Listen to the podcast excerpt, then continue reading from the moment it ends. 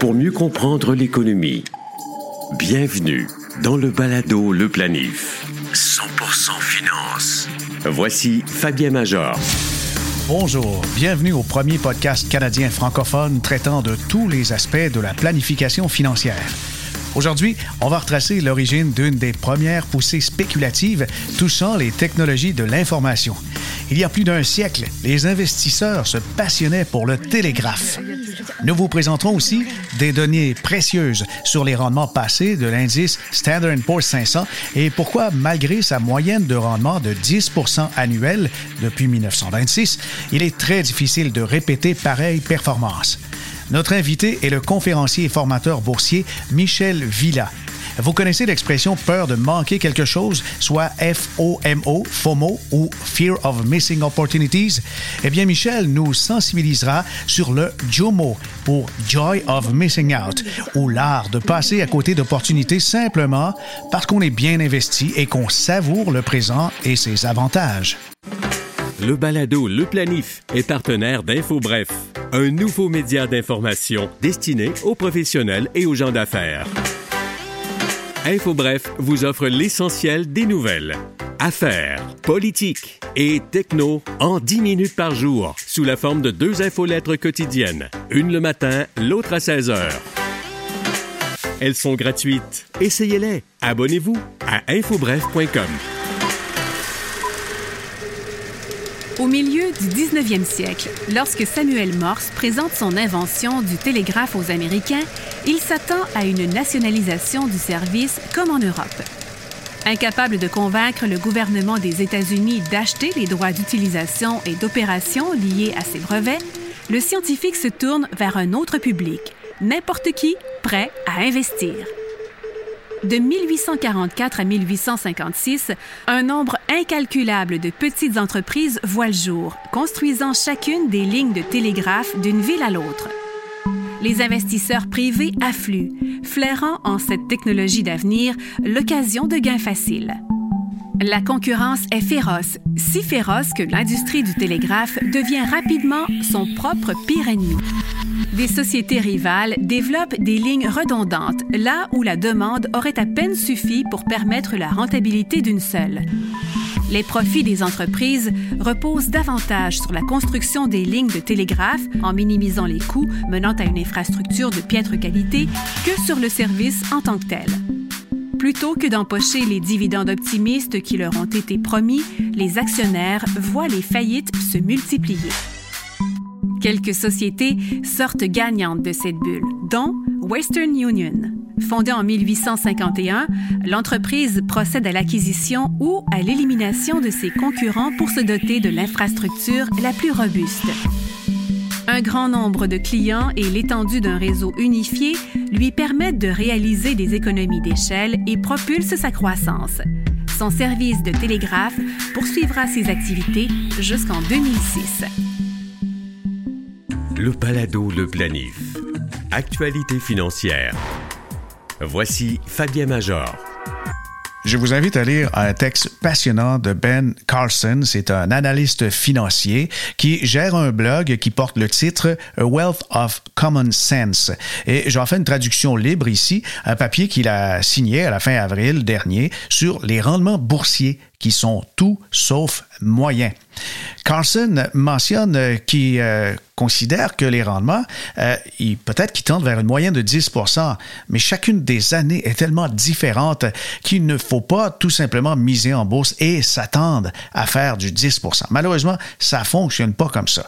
Si les rendements boursiers étaient constants chaque année, il n'y aurait aucun risque. Et s'il y a aucun risque à investir en bourse, ben, le marché boursier n'offre pas non plus des rendements aussi intéressants. C'est ce qu'on appelle en anglais le catch-22 de l'investissement dans les actifs à risque. Alors, si vous voulez de la cohérence sur le long terme, il faut accepter des rendements inférieurs. Et si vous voulez des rendements plus élevés sur le long terme, on accepte plus de volatilité. C'est ce qu'on ne voit pas en ce moment. Quand on a des séquences de rendement intéressantes depuis plusieurs années, euh, que ce soit avec euh, des actifs en bourse ou même l'immobilier et pourquoi pas les cryptos, certains vont extrapoler un mouvement à court terme comme si c'était une tendance à long terme. Mais c'est pas le cas du tout. La volatilité, ça s'observe très facilement lorsqu'on présente les rendements des années de calendrier d'un indice fort comme le SP500 et si on met ça sur un tableau, je vais déposer le lien d'ailleurs sur la page baladoleplanif.com du SP500, le rendement de chacune des années civiles de 1926 à 2020. On s'aperçoit qu'il y a quelques années exceptionnelles où les rendements sur une année sont plus élevés que 50% Par exemple, 1928, 1935, 1958, 1933, mais euh, ce n'est vraiment pas la moyenne.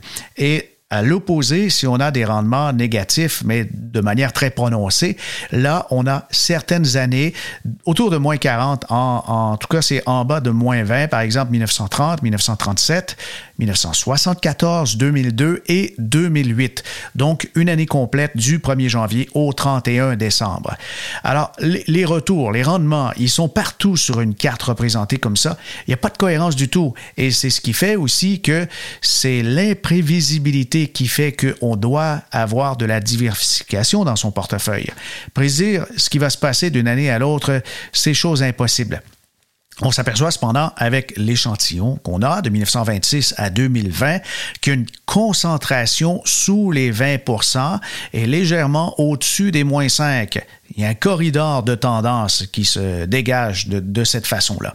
Alors, les rendements les plus élevés au cours des 95 dernières années se situent entre 10 et 20% mais il convient de souligner que peu de rendements se situent dans la fourchette autour de la moyenne à long terme de 10% Alors, si on regarde maintenant les rendements de l'année civile à plus ou moins 2% de la moyenne de, de 10% donc de 8 à 12, ça s'est produit en seulement 5 années. C'est très peu quand même.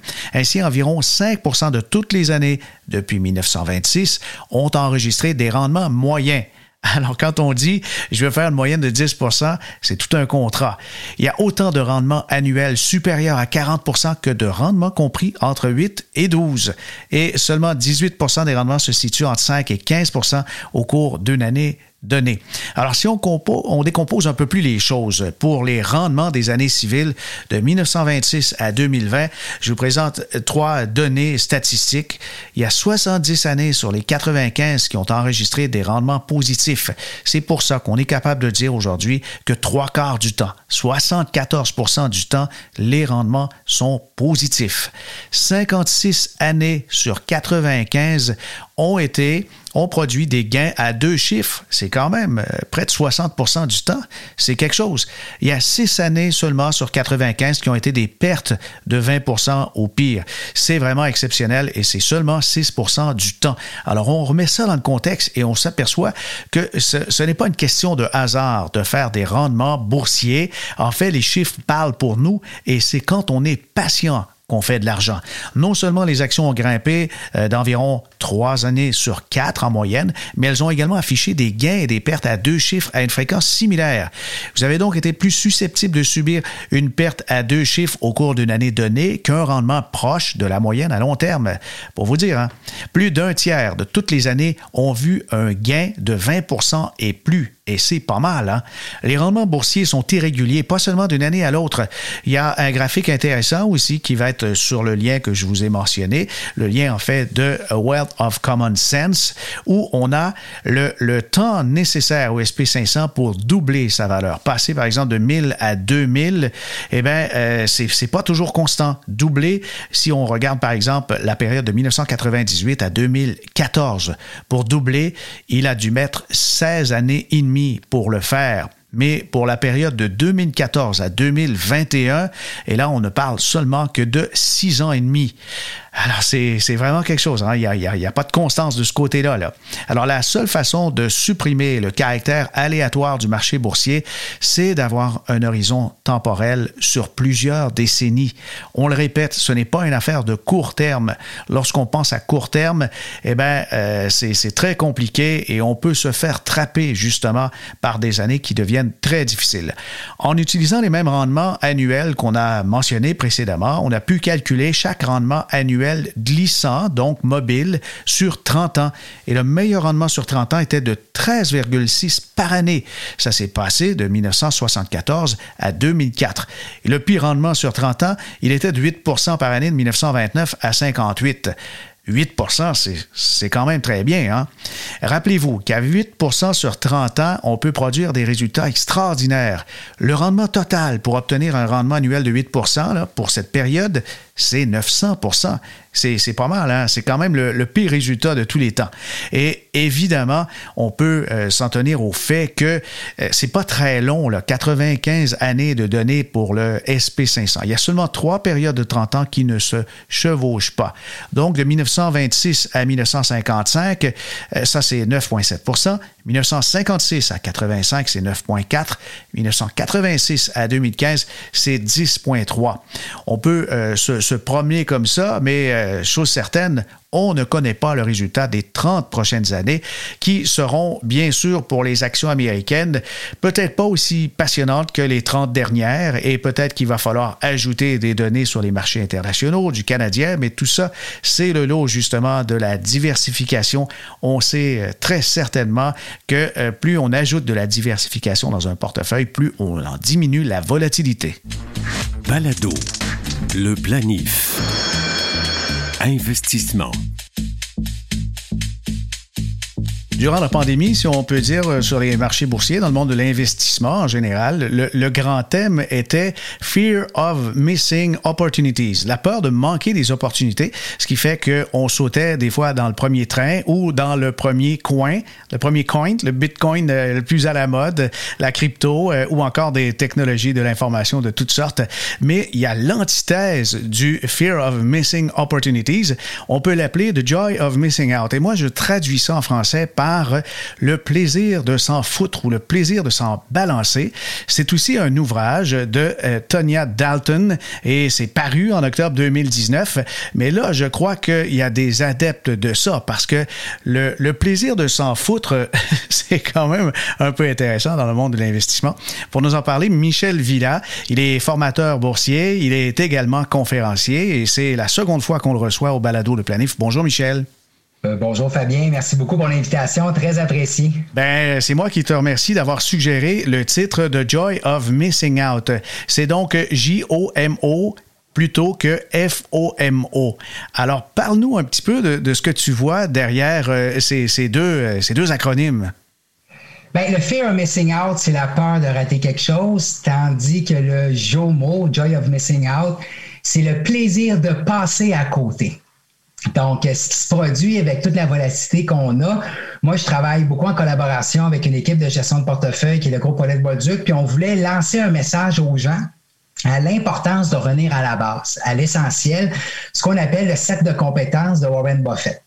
Donc, le faux mot et le mot, ce sont des termes qu'on utilise beaucoup dans le domaine des réseaux sociaux. Tu sais, quand tu ouvres ton cellulaire pour aller voir sur Facebook, s'il n'y a pas une vidéo de chien, une nouvelle photo de profil, si tu es en train de rater quelque chose. Donc, quand on reçoit une notification, il y a la dopamine qui est activée, qui est un neurotransmetteur, qui est l'hormone du plaisir. Et ça, ça nous amène à aller à l'action, puis à ouvrir notre cellulaire. Donc, dans le domaine boursier, quand tu n'as pas vraiment de plan de match ou de plan d'investissement, qu'est-ce que tu fais? Tu te fies soit aux médias, soit aux autres au comportement de l'actif. Et quand tu vois que les médias en parlent, que tout le monde dans ton entourage fait de l'argent et que l'actif explose à la hausse, là, c'est un peu le même principe que d'ouvrir son cellulaire. Toi aussi, tu vas aller voir qu'est-ce qui se passe, puis tu veux participer parce que tu ne veux pas être laissé de côté. Donc, à la bourse, que ce soit euh, les SPAC, que ce soit les crypto-monnaies, euh, Tesla, les actions de cannabis, il y a quelques années, on veut participer à ce mouvement-là aussi parce qu'on a l'impression qu'on passe à côté. Le job of missing out, c'est de regarde, moi, mon cellulaire, je le ferme, puis je fais d'autres choses. Je suis dans le moment présent, je prends une marche, je fais des bonnes lectures, puis à la bourse, c'est le même principe. J'accepte le fait que je ne peux pas être investi dans tous les actifs, dans toutes les actions qui montent. Et quand tu acceptes ça, tu es vraiment plus confortable à l'idée que le Bitcoin passe de 20 000 à 60 000 et que tu n'as pas participé à ça. Pourquoi? Parce que ça ne fait pas partie de ton corps et de sang, de ton set de compétences. Donc, ça, c'est un choix que tu fais. Puis on trouvait ça important d'arriver avec ce concept-là dans le contexte actuel d'aujourd'hui. Oui, ben c'est sûr, c'est très important, d'autant plus que les réseaux sociaux aujourd'hui sont euh, vecteurs, même catalyseurs de tendances. On crée des tendances de toutes pièces. Les hashtags, c'est très puissant. Et aussi, on, a donc euh, la peur de manquer quelque chose à tous les jours, que ce soit dans les accessoires de mode, que ce soit dans les idées de sortie et tout ça. Puis là, les voyages, euh, ben, on peut plus en faire. Le taux d'épargne est aux alentours des 15% pour les Québécois. C'est très tentant quand on a un peu de liquidité dans le compte d'essayer les trucs qui sont les plus justement courus et, les plus mentionnés par les grands influenceurs qu'on peut retrouver, que ce soit sur Instagram, maintenant TikTok ou encore euh, LinkedIn, euh, Facebook, Twitter. C'est très tentant, mais c'est un art de s'en foutre et ça s'apprend.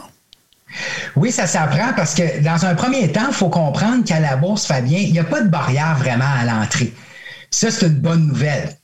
On regarde que c'est possible de négocier à faible coût, même une offre de service d'un planificateur de financier ou un conseiller en placement, les frais sont à la baisse.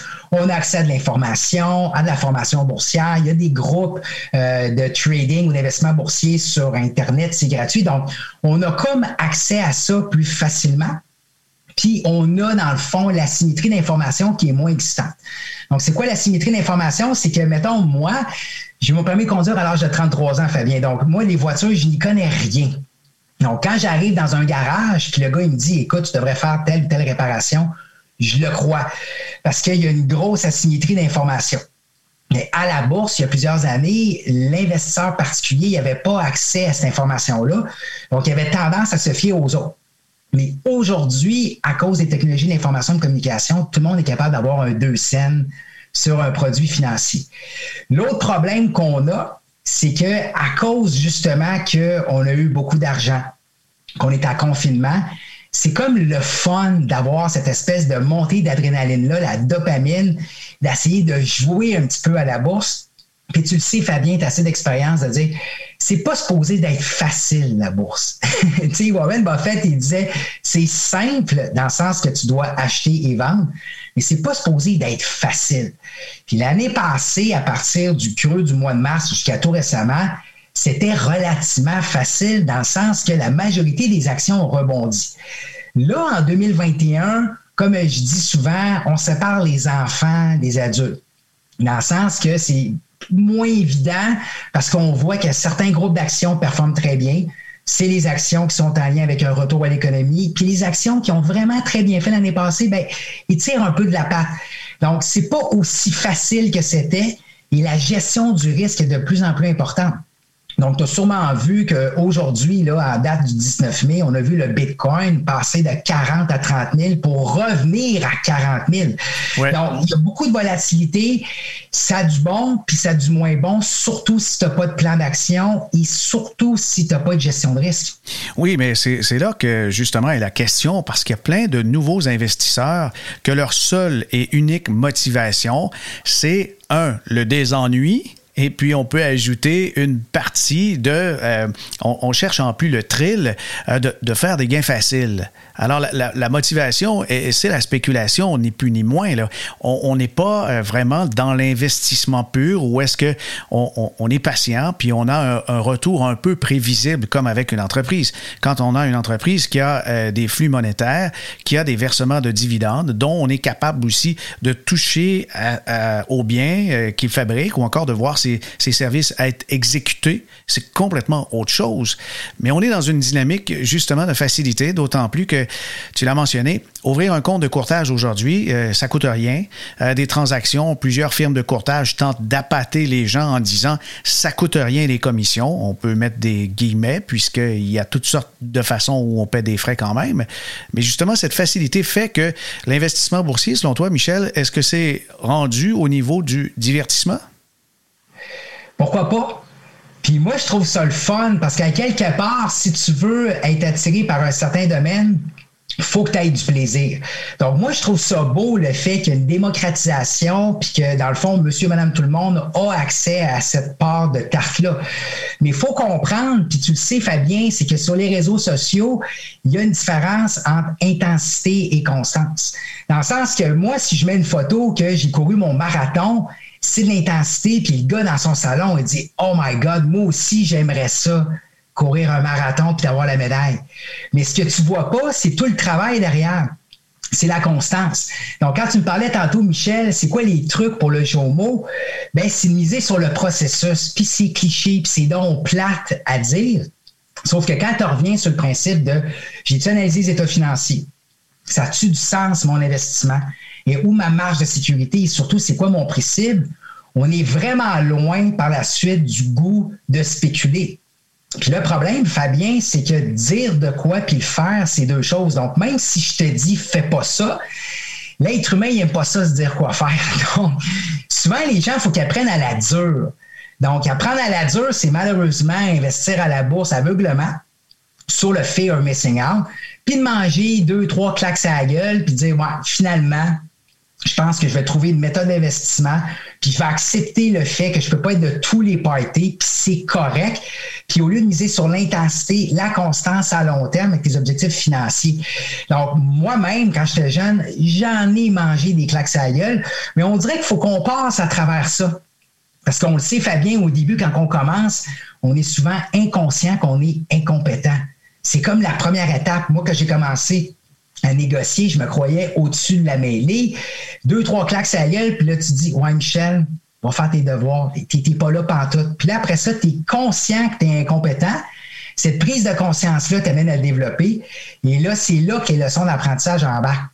Donc, heureusement, on a beaucoup de messages d'avertissement de tout partout. Toi, tu fais un excellent travail ton balado, tes interventions sur les réseaux sociaux, puis c'est bon de faire ça, mais pour plusieurs personnes, malheureusement, ça va être un passage obligé de manger une bonne volée, comme on dit, puis ça, mhm. c'est bon signe à moyen long terme si tu te remets de ça, évidemment. Là. Tu en as vécu toutes sortes de périodes. Euh, on se rappelle, par exemple, euh, début des années 2000, euh, il y a eu 2011, 2015 aussi qui a été difficile sur les marchés canadiens. On s'aperçoit que 2020, 2021, il y a quelque chose de particulier. Là, on dirait qu'il y a un surplus de liquidité, alors qu'autrefois, il y a eu des désastres qui se sont réalisés avec de l'argent emprunté.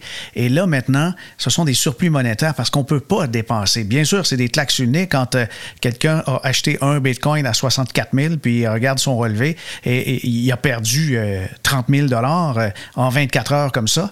Mais euh, c'est ça, je crois que comme expérimentation, il y a des gens qui auraient peut-être intérêt à écouter et, de lire davantage. Et euh, moi, je recommande toujours de se pratiquer Pratiquez-vous. Il y a toutes sortes d'outils de modélisation en ligne qui permettent de se faire une expérience, mais ne pas mélanger divertissement et patrimoine. Parce que si vous insécurisez votre avenir en fonction d'un divertissement parce que vous vous ennuyez durant la pandémie, eh bien, euh, je pense qu'il faut s'acheter un vélo. Hein. Il faut sortir, il faut, peut-être canaliser cette énergie-là ailleurs parfois que, que de risquer une partie de sa maison. Hein. J'adore ce que tu dis. Puis on dit souvent que le trading, c'est boring en anglais. C'est supposé d'être plate parce que tu vas avoir des règles de gestion, des règles pour d'entrée et de sortie. Il n'est pas supposé d'être excité. Et ça, Fabien, ça va même quand le marché monte beaucoup versus quand le marché baisse. C'est le concept d'économité c'est d'être neutre au niveau émotionnel. Puis moi, j'utilise beaucoup l'analogie avec Roger Federer, qui est un joueur de tennis spectaculaire. C'est rare que Roger Federer, que tu vas le voir très excité ou très malheureux, lui, il se concentre juste à frapper la prochaine balle. Donc, quand tu parlais tantôt de pratiquer, c'est important parce que quand tu pratiques à l'extérieur des heures de bourse ou avec l'argent virtuel, tu testes ta méthodologie. Et le point est le suivant, c'est que si tu ne fais pas de l'argent dans un contexte qui est sans émotion, sans ego, sans avoir besoin de raison, comment tu vas en faire quand la rondelle tombe en milieu de la glace puis affrontes tout le monde de la planète et toi-même aussi? Donc, à la base, les gens, ils me disent Ah, Michel, moi, j'ai pas de succès à la bourse parce que je gère pas mes émotions. C'est pas ça le point. C'est que tu n'as pas de plan de match. tu as un plan de match et par la suite, on va gérer le problème d'émotion. Mais moi, c'est sûr que si je m'en vais à un endroit et j'ai aucune idée, je vais être nerveux en tabarouette. Donc, il faut commencer avec ça. Puis le joy of missing out, c'est de dire que ma transaction, elle est en place. Si c'est à l'intérieur d'un portefeuille, la diversification va faire le travail de gestion de risque. Si je suis un trader, je place mon ordre de vente stock. Ça veut dire que si j'achète à 10 je me dis à quel niveau que je vends automatiquement mon titre. Et à partir de ce moment-là, tu acceptes le résultat, tu regardes pas la cotation et tu vas faire d'autres devoirs, d'autres analyses, d'écoute des balados, etc. Donc, le joy of missing out, c'est dire, regarde, je suis confortable avec ce que j'ai fait, j'ai pas besoin d'en faire davantage. Tant mieux si mon entourage fait de l'argent, c'est pas pour moi, puis c'est correct. Puis la journée que tu acceptes ça, tu vas connaître du succès. Parce que le problème, comme tu le mentionnais, c'est qu'à cause des interventions des banques centrales, les cycles économiques rallongent au niveau à la hausse, mais quand ça commence à brasser, les gens sont comme habitués quand on a des interventions des banques centrales et du gouvernement. C'est un peu comme le chien de Pavlov. Dès que le marché boursier baisse, il y a une petite cloche qui sonne, puis là, tu commences à saliver, tu dis, il va y avoir une intervention à quelque part. Et ça, ça peut être malsain moyen long terme, mais à court terme, à cause qu'ils sont présents, on a l'impression qu'on a un filet de sécurité. Et là, la prise de risque est, accentué à cause de ça. Tu dis, je ne peux pas perdre. Et c'est là que ça devient dangereux. Absolument, absolument. Euh, tu parlais que c'est ennuyant investir et ça doit être ennuyant finalement quand on a fait son travail et on a euh, fait des recherches qui ont quand même duré plusieurs euh, semaines, plusieurs mois avant d'identifier et de se créer un portefeuille efficace. Ça me fait penser à une firme canadienne, Mauer de Calgary. Ce sont des gestionnaires d'actifs. Ils ont des caisses de retraite comme clients, des gens fortunés. Ils, ont quelques fonds communs, mais euh, la, firme en question, Mauer, a comme slogan Be boring, make money. C'est juste ça. Nous sommes très ennuyants. On n'est pas les plus excitants dans un party. Eux, confinement ou pas confinement, ça ne les dérange pas. Ils sont toujours confinés de toute façon. mais le rendement, il, est constant. En, 10, 14 par année, dépendamment des, portefeuilles, surtout des portefeuilles internationaux. Mais euh, Michel, je veux t'entendre sur quelque chose parce que les, les, gens qui nous écoutent en ce moment, qui sont soit des investisseurs autonomes ou soit hybrides parce qu'ils ont une partie, la grande partie, avec un conseiller, mais s'amusent avec un portefeuille boursier, ils ont tendance à sursimplifier et de dire, par exemple, telle action, elle n'est pas chère et on demande pourquoi. On dit, ben, elle est en bas de 100 pièces. Elle est à 84 dollars, par exemple. Ou, euh, ben, Tesla, c'est pas si cher que ça, c'est à 650 dollars. Cette notion de simplifier la valeur d'une entreprise tout simplement au numérique, tu en dis quoi? C'est un excellent point. Donc, il faut faire la différence entre le prix payé et la valeur de quelque chose. Puis moi, le meilleur exemple que je donne, c'est que quand une action se négocie sous la barre de 1 par exemple, qu'est-ce qui arrive? C'est que quand on commence à la bourse, c'est beaucoup plus attrayant parce que tu peux simplement acheter plus d'actions. Donc, c'est bien plus le fun d'avoir 10 000 actions d'une action que d'en avoir une ou deux qui se négocient à un prix beaucoup plus élevé. Bon, faut y aller plus en probabilité. Donc, le prix payé, ça ne veut pas dire grand-chose. Ça dépend quand tu achètes une action, c'est quoi la valeur anticipée par rapport à ça? Et le prix ne devrait pas être un facteur. Donc, le meilleur exemple, je ne sais pas si tu te souviens l'année passée, Fabien, on a vu Tesla et Apple faire des fractionnements à l'action. Donc, ce que ça veut dire, un fractionnement d'action, c'est que tu es détenteur de 10 actions, mettons, à 100 Puis là, ce qu'on va faire, c'est qu'on va couper par 10 le prix de l'action, mais on va multiplier ton nombre d'actions par 10, puis au final, tu as la même valeur. Mais juste le fait que le prix avait baissé, ça rendait plus accessible à monsieur, madame, tout le monde, par exemple. Et là, ça rendait, dans le fond, les investisseurs vraiment fou parce que c'était comme une opportunité. Mais d'un point de vue fondamental, il n'y a rien qui a changé. Donc, c'est important de dire, OK, quand j'achète une action, c'est quoi la valeur anticipée et surtout, c'est quoi ma marge de sécurité par rapport à ce que je peux perdre? Mais justement, c'est ça, les, les gestionnaires d'actifs expérimentés vont prendre de l'information brute et vont la rebrasser et vont créer de la nouvelle information utile à partir de ce qui est public pour, par exemple, évaluer les flux de trésorerie et dire, selon nos modèles, nous considérons que cette compagnie, elle vaut, par exemple, 115 dollars l'action. On la regarde en bourse, est à 720 quand même quelqu'un dit c'est pas cher, c'est moins cher que 800, on comprend qu'ici, on se base pas sur grand-chose, mais euh, il va se passer quelque chose à un moment donné. Est-ce que tu considères que les marchés aujourd'hui, avec cette rapidité-là d'exécution partout, qui sont efficients, puisque ça peut retendre vers euh, la valeur intrinsèque d'une société? Je pense que oui. Puis, tu sais, l'affaire, c'est que c'est toujours difficile à dire. Le prix qu'on voit à l'écran, est-ce que c'est le bon prix? Puis malheureusement, on n'est pas en mesure de le savoir. Mais tôt ou tard, on va le savoir. Donc, l'enjeu, c'est qu'à très court terme, est-ce que Tesla vaut 550 dollars? Ça dépend. Tu peux faire l'argumentaire que oui, l'argumentaire que non.